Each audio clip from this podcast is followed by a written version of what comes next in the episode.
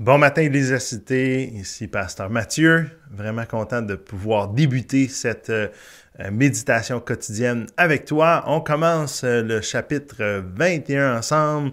On va lire, ben, pas le lire intégralement, mais revenir sur le chapitre 21 euh, qui s'intitule Il nous a aimés jadis, il nous aimera maintenant. Hein? Est-ce que Dieu continue de nous aimer quand malgré le fait qu'on commet des fautes, est-ce que Dieu peut pardonner même celui qui commet des, des fautes, mais qui a saisi l'Évangile? Ça va être une bonne question qu'on va se poser ce matin. Alors, bonne méditation quotidienne.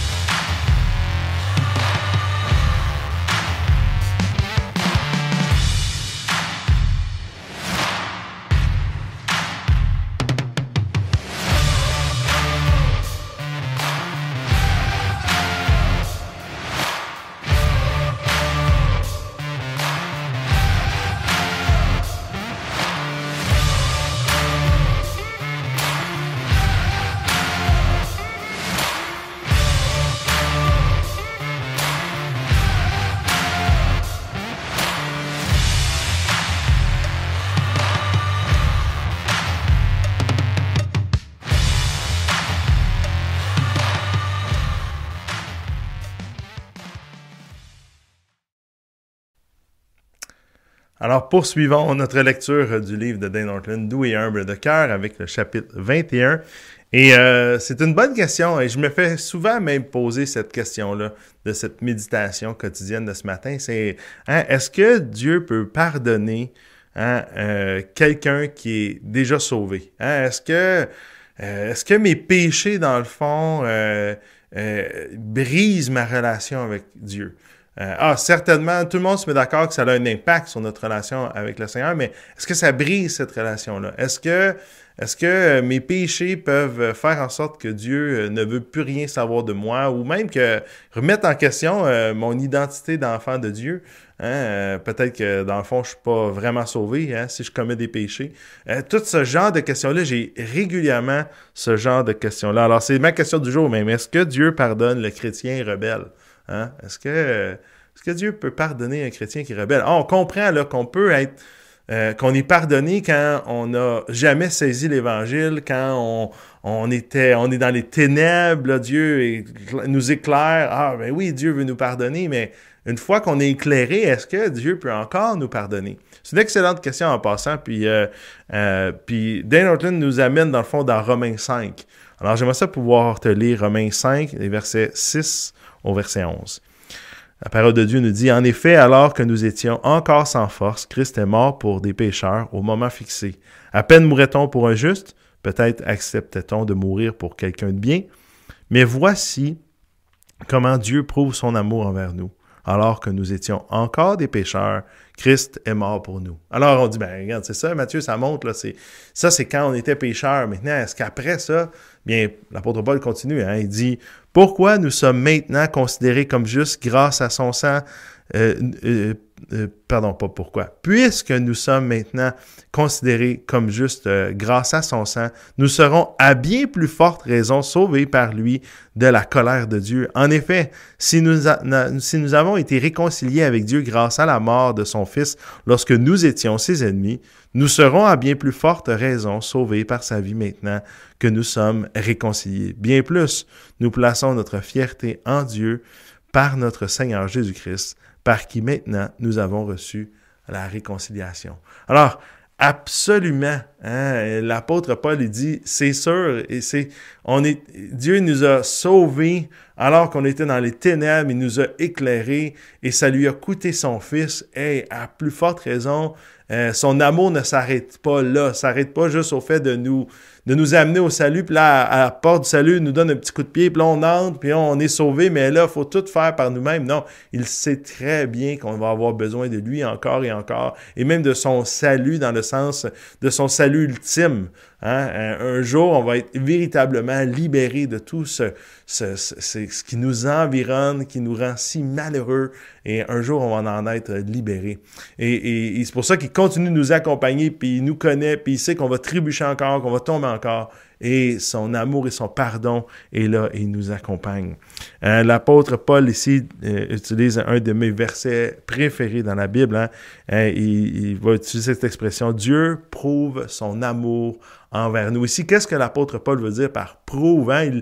ce mot-là pourrait être, c'est pas juste comme une question d'une preuve en cours, c'est vraiment, même le sens, c'est davantage l'idée de démontrer, d'exprimer, de, de faire connaître, de dévoiler, hein, de rendre concret quelque chose euh, qui est un peu abstrait. C'est ça l'idée de prouver. Alors, si pour nous l'amour de Dieu est abstrait, eh bien, Dieu prouve, Dieu démontre, Dieu le dévoile comment? En envoyant son Fils. Hein? Et c'est donc, c'est pas juste qu'il nous dit qu'il nous aime. Il ne fait pas juste dire Je suis amour, faites-moi confiance, même si, vous ne comprenez pas, même si vous ne le ressentez pas. Non, il, vient, il intervient dans l'histoire en envoyant son Fils Jésus qui est mort pour nous, alors que nous, on voulait rien savoir de lui. Lui avait déjà pris l'initiative de nous aimer et de venir à notre secours. Et c'est pour ça que c'est, euh, c'est pour ça que il faut tout. J'aime rappeler ça aux gens, des fois, qui viennent me voir et me disent Ah, Mathieu, je suis découragé, euh, le péché que je viens de commettre. Puis des fois, c'est des gros péchés qui ont des grosses conséquences euh, désastreuses sur des relations, sur des gens qui les environnent, sur leur liberté. Hein. Des fois, ça peut être quelque chose qu'on a fait qui, qui était. qui était criminel, là. donc ça va avoir un impact sur la liberté, mais ça n'aura pas d'impact sur l'amour, combien Dieu nous aime. Parce que ça, euh, il va toujours euh, nous aimer à son maximum. On a vu ça justement mardi dernier, puis, on l'a vu tout au long du livre et on voit ça dans les Écritures. Ça hein, ça change rien à son amour que Dieu euh, déploie pour nous. Mais j'aime rappeler à ces gens-là qui viennent me voir, me disent Hey là, Mathieu, peut-être que dans le fond, Dieu m'aime plus. Hey, je veux juste te rappeler quelque chose. Tous tes péchés ont été faits hein, après la croix. Dieu a déjà donné son Fils. Dieu était mort, sachant tout ce que tu allais faire. Puis c'est pas euh, la journée de ton salut que tout ça a changé. Non, c'était tous les prochains péchés vont être après la croix. Alors, la croix est disponible pour nous sauver pleinement, entièrement. Et on peut venir euh, enlever, euh, venir déposer toute culpabilité au pied de la croix. Et Christ, Jésus-Christ aime à recevoir notre culpabilité pour nous la pour nous l'enlever, pour nous en débarrasser. Alors, euh, c'est pour ça que c'est intéressant. Euh, euh, Dane Oakland va utiliser une expression que Jonathan Edwards, en parlant de l'amour de Dieu, il dit L'amour de Dieu est un océan sans rivage ni fond.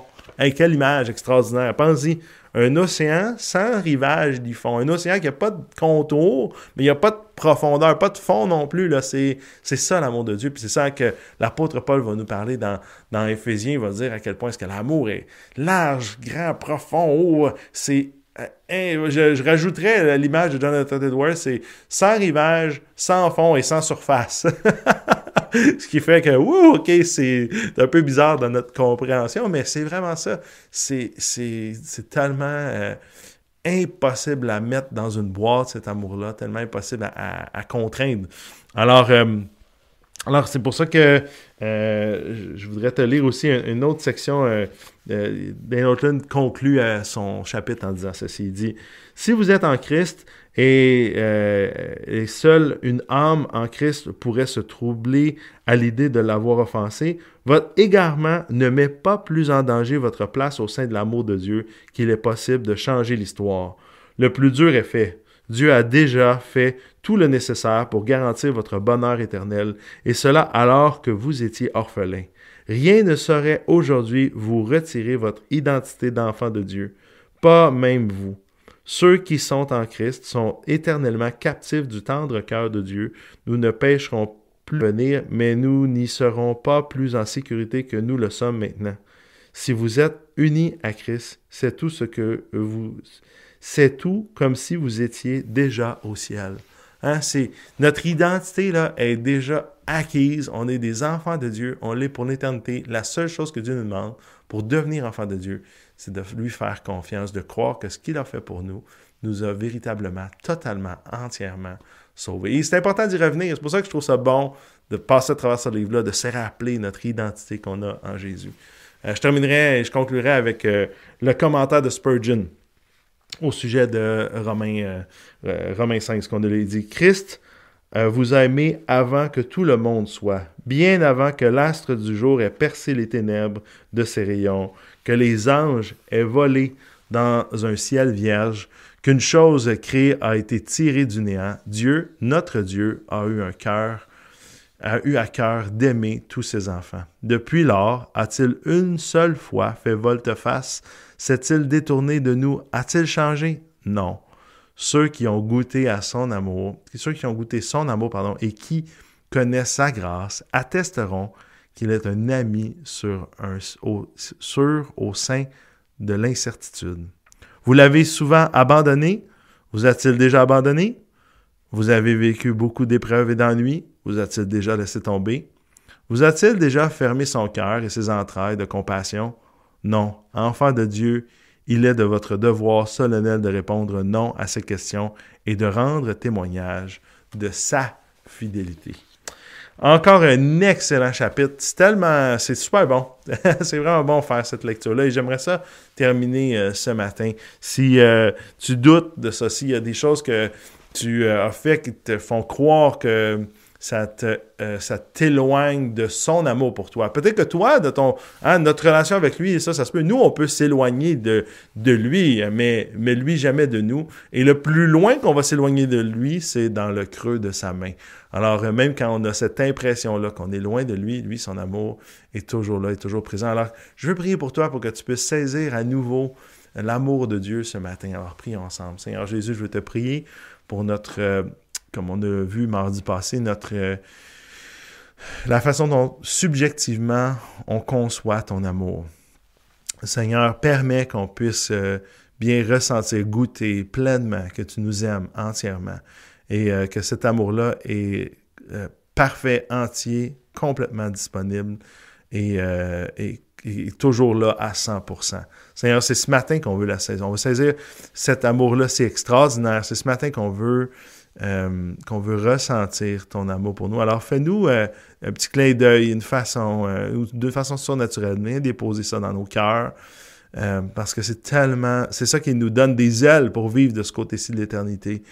c'est ça qui nous permet de, de faire des choses extraordinaires, de faire ce que toi t'as fait, Jésus, de faire ce que toi tu veux faire dans nos vies. Alors, euh, prends, euh, remplis-nous de toi, de ton esprit, et fais-nous goûter, ressentir à ton amour.